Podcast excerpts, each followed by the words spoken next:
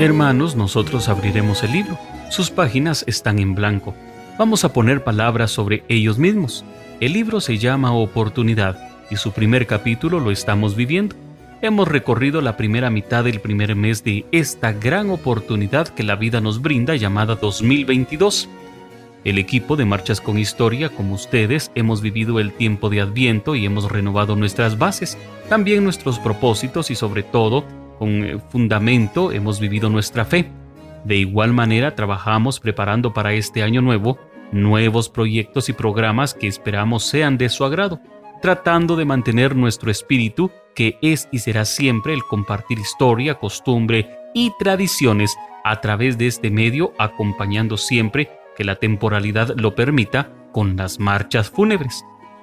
Bienvenidos a esta primera audición en este 2022, en el cual la Hermandad de las Consagradas Imágenes del Señor Sepultado y María Santísima de la Soledad del Templo de la Escuela de Cristo en Antigua Guatemala mantendrán la cercanía con la fiel feligresía de nuestras imágenes a través de los medios digitales disponibles, así como promoviendo actividades que permita el semáforo epidemiológico, comprendiendo claramente que la devoción está soportando y fundamentada en la fe, la cual se acrecienta en momentos de dificultad.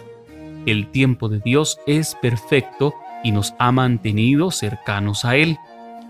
De los objetivos fundamentales de nuestra institución es fomentar la fe, velar y promover el culto y veneración hacia el Señor sepultado y María Santísima de la Soledad, lo cual a pesar de las circunstancias desde el mes de marzo del año 2020, hemos promovido de manera diferente con actividades que permiten al devoto en general la cercanía con su devoción, y aunque estamos preparados para realizar cosas distintas y especiales, pues estas actividades que nos son permitidas, pues estamos conscientes que la devoción de los fieles va más allá de un cortejo procesional. A ustedes amigos que nos escuchan agradecemos su anuencia, particular participación en nuestras actividades y desde ya los invitamos a que sean parte de lo que iremos programando para este nuevo año. Daremos paso a la primer pausa musical y como siempre con algo especial de la época.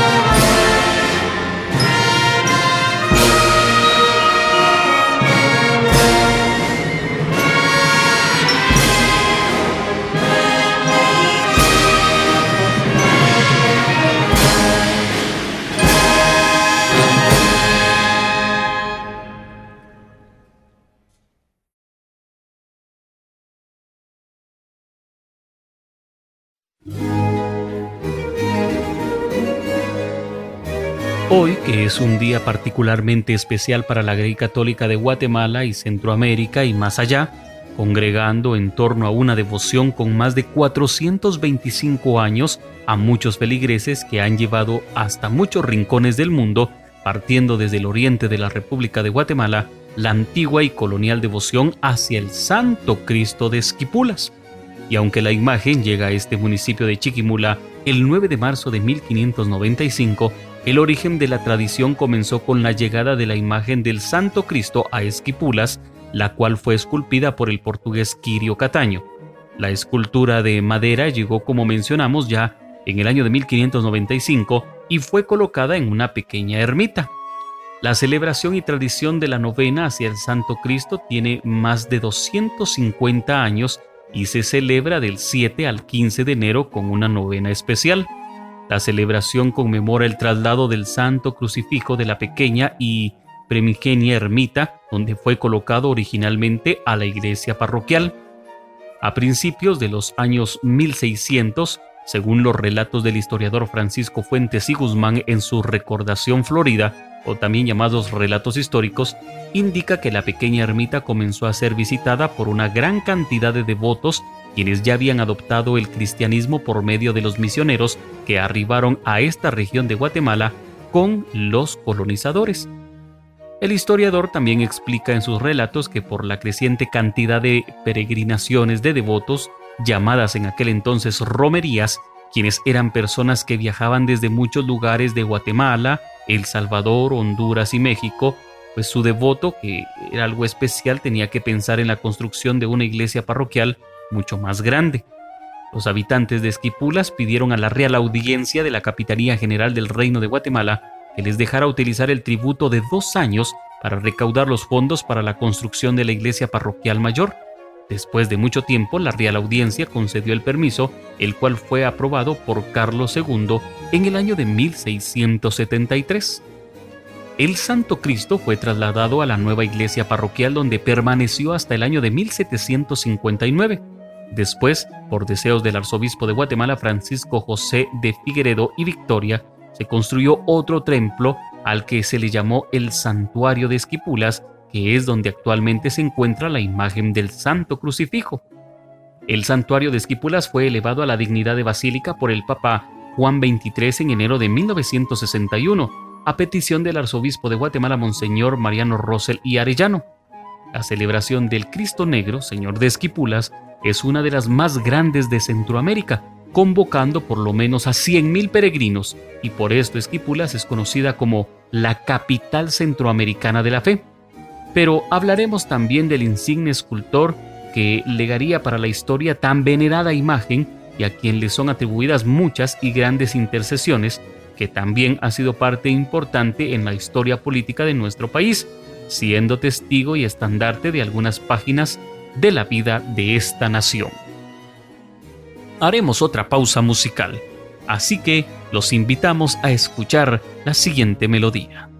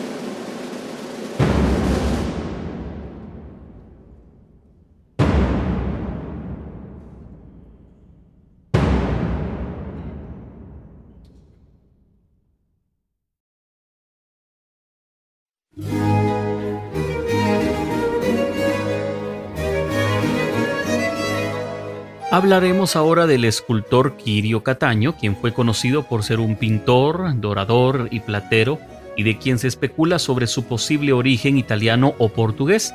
Así describe el Diccionario Histórico Biográfico de Guatemala a Quirio Cataño, el autor del Cristo Negro de Esquipulas, allá por el año de 1595. Documentos encontrados por historiadores en el Archivo General de Centroamérica reflejan otros detalles. Esta enciclopedia refiere además que Cataño pudo haber nacido en el año de 1570, aunque no se sabe dónde. En la búsqueda de pistas cercanas de su vida, la investigadora Flor Orellana cuenta que en esa época vivió en Italia la familia Cattaneo, que era de escultores, por lo que puede ser que haya pertenecido a esta. Además, recordemos que los artistas al pasar por otras ciudades se cambiaban los apellidos, según se explica. Un dato certero de su presencia en Guatemala es su acta de matrimonio en el año de 1580. Es por eso que se cree que la fecha de su natalicio es solamente una aproximación, pues de haber nacido en 1570 no pudo haberse casado a los 10 años de edad. Cataño fue esposo de Catalina de Mazariegos, descendiente de Diego de Mazariegos, conquistador de Chiapas en México. Tuvieron un hijo, Jerónimo, quien se convirtió en clérigo y murió antes que sus padres el matrimonio adoptó varios hijos, conforme al Diccionario Histórico Biográfico de Guatemala. A comienzos del siglo XVII dirigió uno de los más grandes y mejor organizados talleres de arte en la ciudad de Santiago de los Caballeros. Los documentos recopilados por Orellana dibujan a Cataño como un hombre pudiente, generoso y que solía sacar de apuros a sus aprendices y amigos. Pedro Liendo, según los cronistas, era el pintor más importante de la época y trabajaba con Cataño. Fue su padrino de bodas y en una ocasión en la que le pegó a uno de sus discípulos fue llevado a la cárcel de donde Cataño lo rescató. Orellana encontró dos contratos, del 7 de julio de 1615, uno firmado por Cataño para diseñar y armar el famoso retablo de Nuestra Señora del Rosario de los españoles que se encuentra en la iglesia de San Juan del Obispo, el otro suscrito por Liendro para pintarlo. Ambos sirvieron de testigos mutuos en los documentos leres, lo que denota su estrecha relación. Pedro de Lira ocupó en esa época el cargo de regidor, era un gran comerciante y le encargó varios trabajos a Cataño. De hecho, pagó casi la totalidad del retablo de Nuestra Señora del Rosario. Era uno de los mejores clientes y amigos del escultor y vivieron cerca del convento de Santo Domingo, en donde se concentraba la clase pudiente del reino, según refiere Orellana. Existen también otros escritos que dan testimonio que Cataño salvó más de una vez de la prisión y pagó las deudas de Luis Ortiz, quien trabajó en su taller desde niño. Vamos a hacer una pausa musical. Al regresar hablaremos sobre el legado de Kirio Cataño.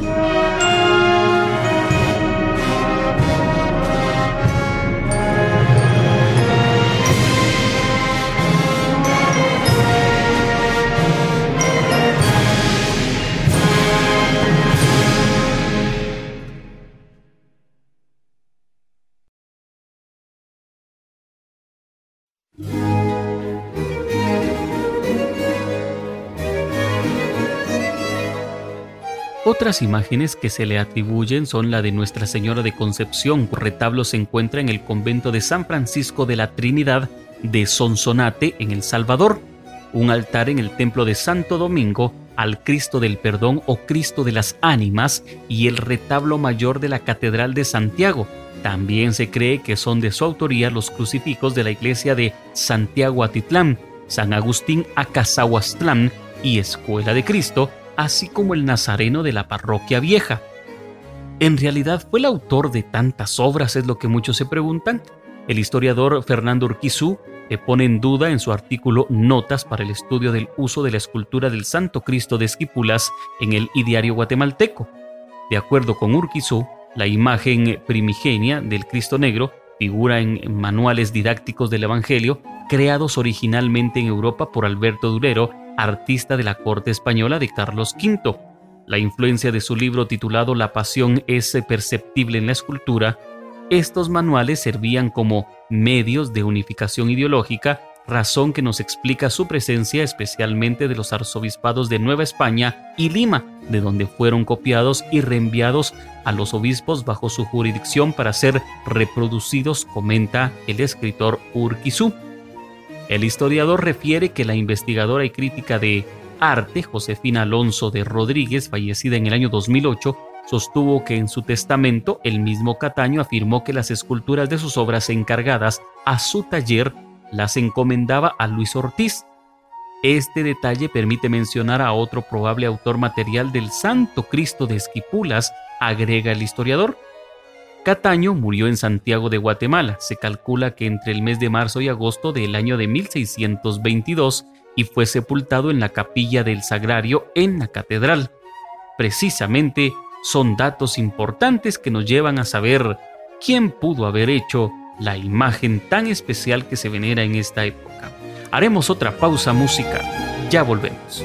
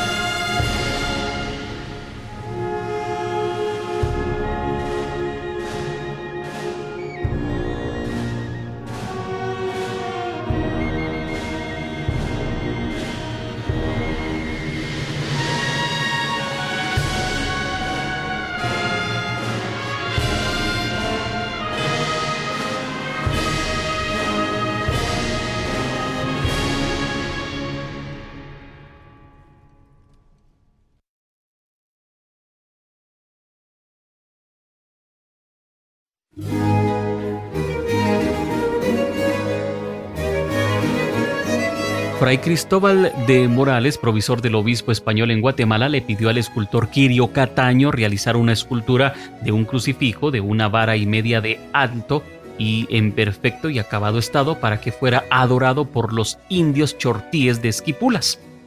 El escultor se puso manos a la obra y al finalizar entregó la extraña pieza, un Cristo de color negro, la petición se realizó el 20 de agosto de 1595, pero no fue hasta el año de 1685 que se descubrió el contrato. Desde entonces, por casi un siglo, el Cristo de Esquipulas fue rodeado por mitos y leyendas. Todos querían descifrar el profundo color de la piel de Cristo y por ello se dice que su tonalidad se debe a que estuvo encerrado en minas, en cuevas o en algún lugar carente de luz que oscureció el barniz de la obra. En 1723 la noticia histórica continuó corriendo y se publicaban teorías que aseguraban que su color era una representación de la muerte. La iglesia trató de explicar que la imagen estaba ennegrecida por la constante exposición al humo de miles de velas, candelas y veladoras que ofrecían los peregrinos durante la adoración. Los frailes estaban preocupados porque esto fuera a resultar un inconveniente para la población indígena, pero resultó que la imagen era tan impactante que tanto la población maya como ladina sintió apego y relación, que fue más fácil simpatizar con la figura que muchos temían.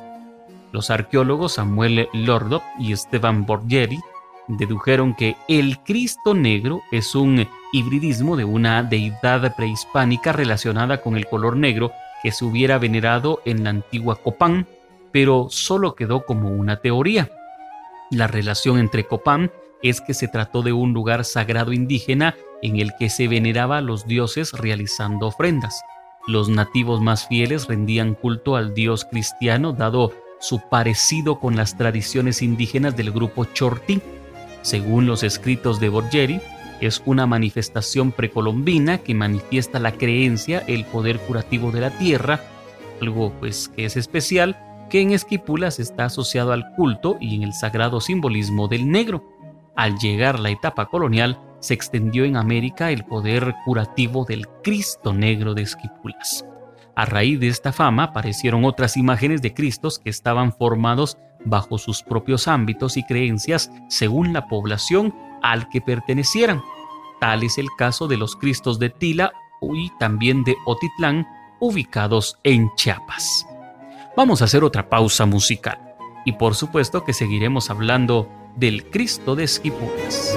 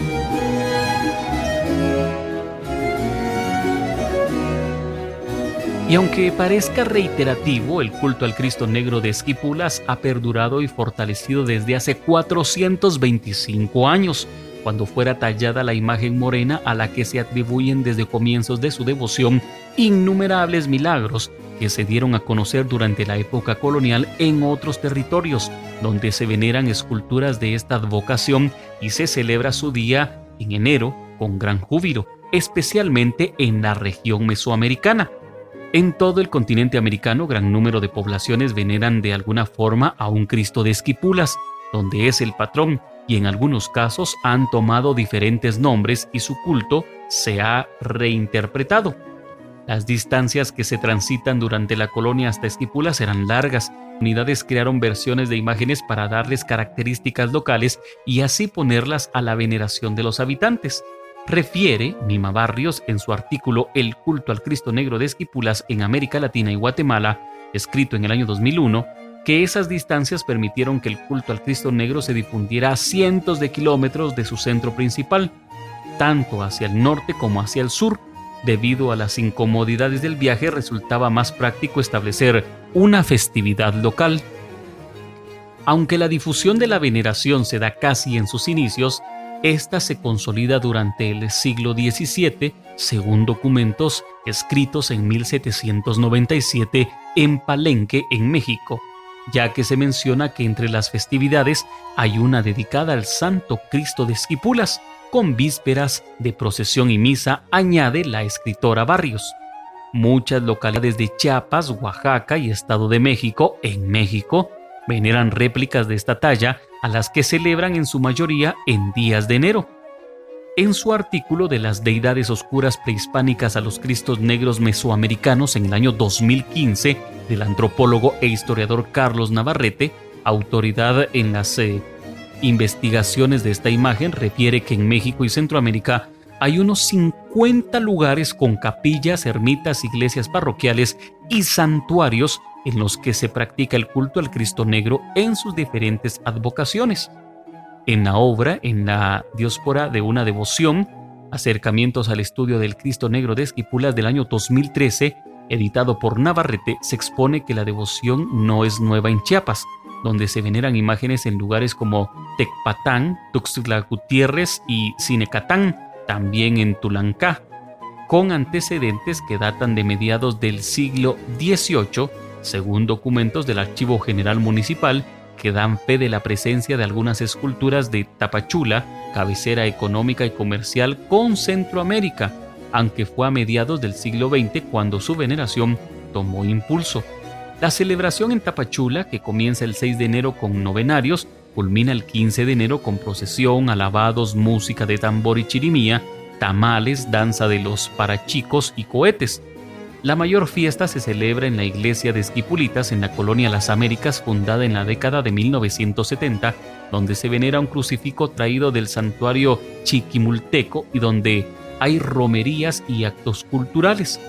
La popularidad que alcanzó la devoción a partir del siglo XVI se debió principalmente a una herencia precolombina manifestando la creencia del poder curativo de la tierra, algo que es especial asociada al culto en Esquipulas y en el sagrado simbolismo del color negro, en segundo lugar en la colonia por la difusión de la fama de sus curaciones milagrosas, afirma Navarrete en el artículo El Cristo Negro de Esquipulas, origen y difusión del año de 1999. Sin embargo, mientras su fama y devoción se extendía por Centroamérica y México, otras imágenes de Cristos negros estaban a la vez formando su propio ámbito de influencia si bien más reducida y regional, al grado que algunos autores creyeron ver en él las manifestaciones locales de Esquipulas, tal como sucedió en Tila o en Otitlán, ambos con santuarios importantes, el primero en Chiapas y el segundo en Veracruz. En Tila, en Chiapas, que significa lugar negro, tiene relación directa con costumbres prehispánicas donde se venera la imagen morena de un Cristo y se lleva a cabo una romería anual de devotos en el mes de enero.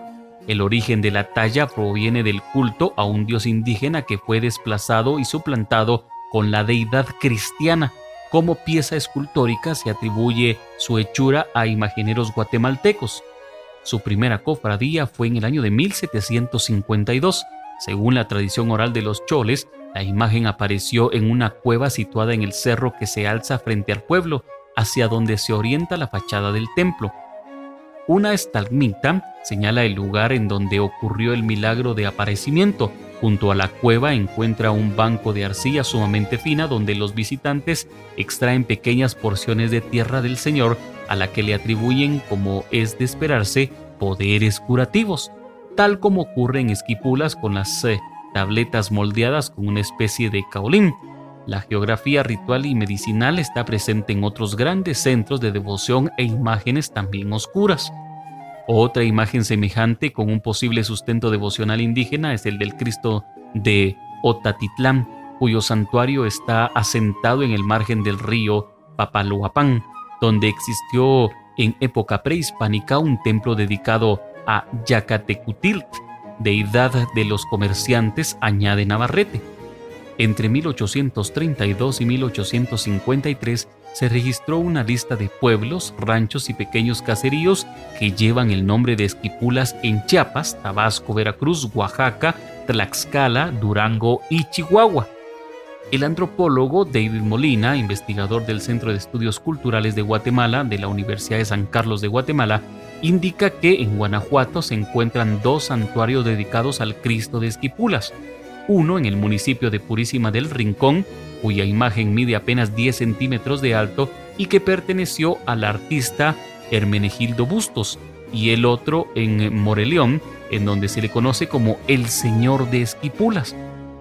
Algunas referencias señalan que esta imagen fue tallada y llevada por Fray Alonso de Velasco en el año de 1805 a la entonces población de Santiago Moreleón en el año 1817 y se le construyó un templo en su honor. La importancia de la imagen para el pueblo es tan grande que aparece en el escudo de la población. Haremos una pausa musical para continuar con este recorrido histórico. Ya volvemos.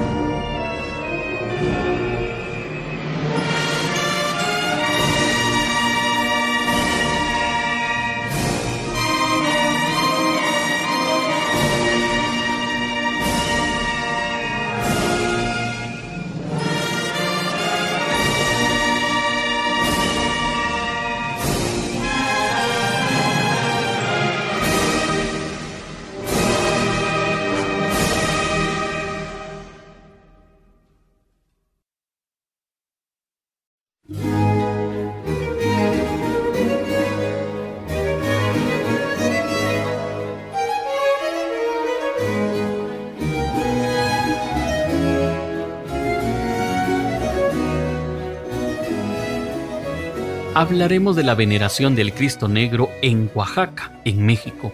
Existen teorías que refieren que durante el periodo prehispánico Esquipulas era un lugar de peregrinaje para varios pueblos del sur de Mesoamérica, ya que se rendía culto a una deidad protectora del comercio. Puede ser que esta noticia haya llegado a oídos de las autoridades eclesiásticas a finales del siglo XVI y esa sería la razón por la cual la imagen del Cristo fue enviada a Esquipulas, que ha tenido gran devoción en el Istmo Tentuantepec y otras regiones de Oaxaca, explica Molina. En la ciudad de Oaxaca, en Juárez, la capital del estado, se ubica la parroquia de Nuestra Señora del Carmen Alto, que alberga un altar con la talla del Señor de Esquipulas. Durante el mes de enero se lleva a cabo actividades religiosas para honrarlo como tradicional procesión. También está Esquipulas Xochocotlán, municipio cercano a la ciudad de Oaxaca de Juárez, donde el señor de Esquipulas es copatrono del lugar junto con Santo Domingo de Guzmán y a quienes se le dedican calendas o una especie de bailes en los que los danzantes ataviados con indumentarias regionales ofrecen a los espectadores mezcal. En Tlacolula de Matamoros hay una colonia llamada Emiliano Zapata en donde el Cristo de Esquipulas goza de especial veneración al llevarse a cabo durante enero varias actividades en su honor como novenas y celebraciones eucarísticas en donde se bendicen las canastas y arreglos florales que portarán las personas que participarán en la calenda que se celebra el 13 de ese mismo mes. Haremos una pausa. Al regresar también hablaremos de la devoción que se tiene en Honduras.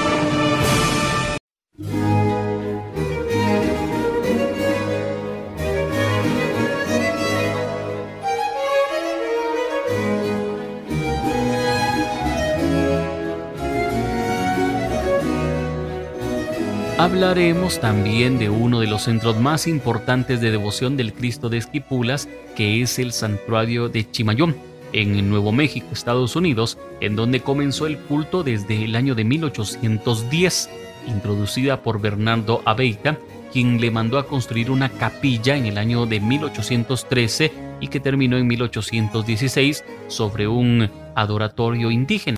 Este lugar recibe cada año a unos 300.000 peregrinos y se asevera que en el sitio web del santuario, de donde se obtiene un lodo al que se le atribuye poder curativo, pues es algo que muchos perciben.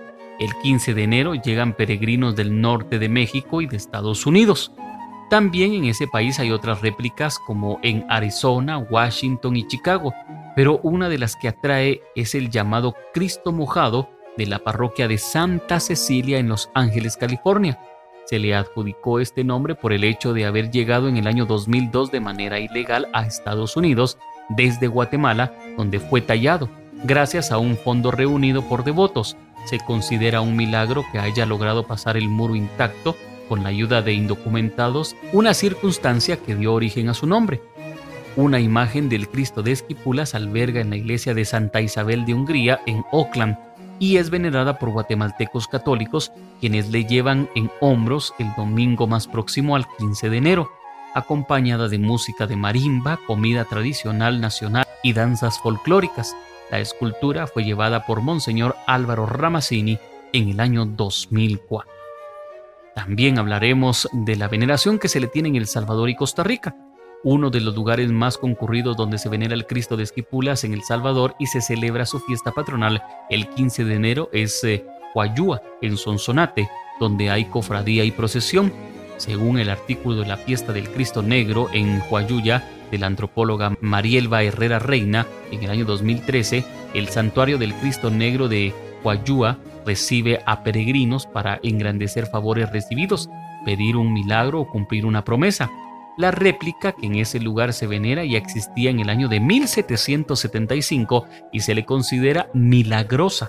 Sin embargo, algunos historiadores la ubican hacia el año de 1670, cuando los padres franciscanos hicieron aparecer al pie de un frondoso rosal la imagen de un Cristo negro, donde erigieron una ermita.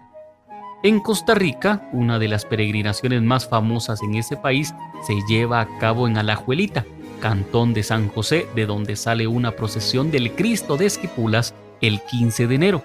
La primera imagen de esta advocación fue mandada a tallar por vecinos allá por el año de 1884, quienes le construyeron una iglesia que en 1907 el Papa San Pío X elevó a santuario nacional. En los primeros días de enero, los festejos en honor a la imagen incluyen ferias artesanales, bailes y juegos mecánicos. La noche del 14 sale en procesión en la cual varias personas llevan listones morados sujetadas a un extremo de la imagen, las cuales son conocidas como medidas y se comprometen a ir orando en silencio durante el recorrido procesional, indica Molina. Luego de su ingreso al santuario, las cintas se cortan y los fragmentos se regalan a los asistentes. Esta advocación también se venera en la iglesia del Cristo de la Agonía en Alajuela, templo de El Carmen en Heredia y en la iglesia del Dulce Nombre en Cartago. Haremos una pausa musical. Después continuaremos con más del tema del Cristo Negro de Esquipulas.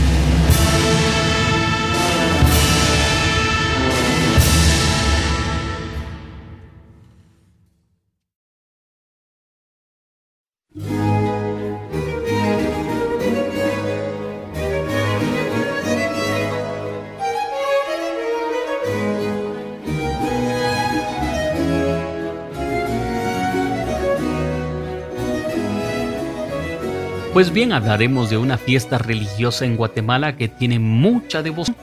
Sería aún más extenso el relato anterior, detallar cada templo, aldea, capilla o ermita en donde se encuentra una imagen del Santo Cristo de Esquipulas. Cada hogar tiene especial altar, o bien detrás de muchas puertas habrá un cuadro con la foto de este bello conjunto escultórico y la Basílica de Esquipulas que habrá llegado con los residentes de ese hogar, o bien en un canastito de dulces típicos de aquella región. El Señor de Esquipulas es sin duda alguna a quienes muchos se encomiendan, el milagroso Señor, a quien le brindan total pleitesía sus feligreses y ha sido y seguirá siendo una imagen de gran incidencia e importancia en la relación histórica, cultural y religiosa de Guatemala. En nuestra antigua son varios lugares que celebran especialmente este día. En la colonia La Belleza, en Templo de Santa Ana, el Santuario de San Felipe de Jesús, algunas colonias y en la actualidad en la parroquia de San José, en la antigua Catedral de Santiago, que tiene un conjunto escultórico recién bendecido un año atrás. Aunque hasta principios de este siglo la celebración en templos parroquiales como el de San José o Los Remedios, la conmemoración incluía un pequeño pero amoroso altar de velación con las imágenes de Cristo de las Misericordias en la Escuela de Cristo y el Santo Cristo del Perdón en San José Catedral, esto porque una antigua leyenda creada, otra vez por Víctor Miguel Díaz, sedujo a muchos haciéndoles creer que estas dos bellas imágenes eran de la mano de Quirio Cataño lo cual ha quedado desvirtuado y desmentido, quedando documentado que las imágenes mencionadas en este último relato son totalmente atemporales con las del Santo Cristo de Esquipulas y su escultor, quienes son muy tempranos en comparación a las imágenes del Cristo del Perdón y de las Misericordias, no era el mismo. Haremos la última pausa musical, por supuesto, con el tema Cristo de Esquipulas.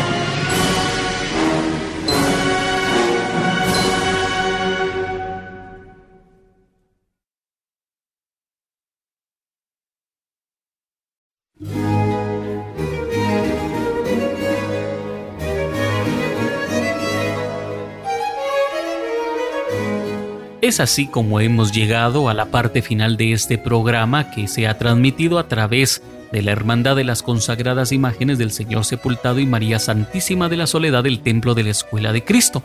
Agradecemos su sintonía a esta primera emisión del año 2022. Le invitamos a estar pendientes de todo lo que hemos preparado para también la época especial que se viene de Cuaresma y Semana Santa. Agradecemos su sintonía y esperamos escucharnos en una próxima emisión. Por el momento, que la bendición del Santo Cristo de Esquipulas nos acompañe. Con permiso.